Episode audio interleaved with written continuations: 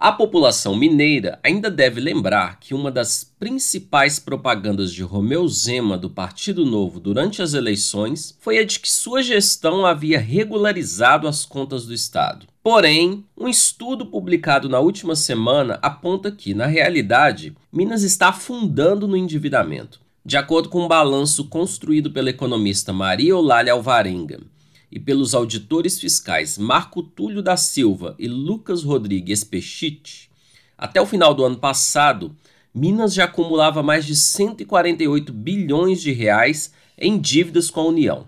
Parte desse valor é computado como restos a pagar o que na avaliação de Eulália, Marco e Lucas consiste numa manobra contábil que faz com que o montante total de dívidas não seja considerado. Por exemplo, em 2021, o governo de Minas anunciou que no balanço entre despesas e receitas havia um superávit de 103 milhões de reais. Porém, no mesmo período, Minas contabilizava 58,86 bilhões em restos a pagar, o que supera a diferença entre as receitas e as despesas. É o que explica Marco Túlio.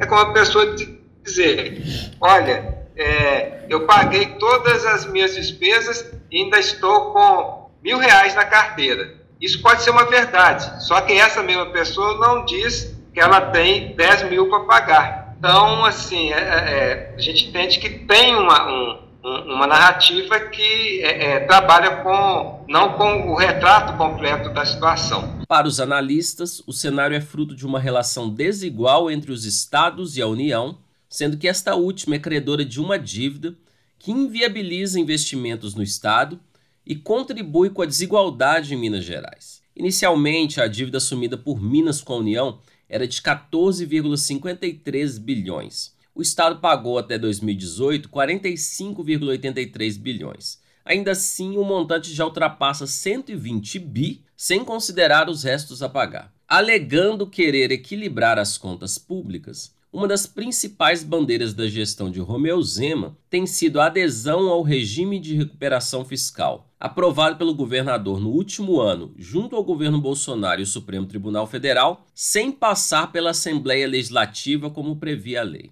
Para Marco, Eulália e Lucas, o regime precariza os serviços públicos, congela salários, privatiza estatais e retira a autonomia do Estado, além de limitar ainda mais a capacidade financeira de Minas Gerais. Porém, não resolve o problema da dívida. O Brasil de Fato MG fez contato com o governo de Minas para comentar o caso e aguarda a resposta.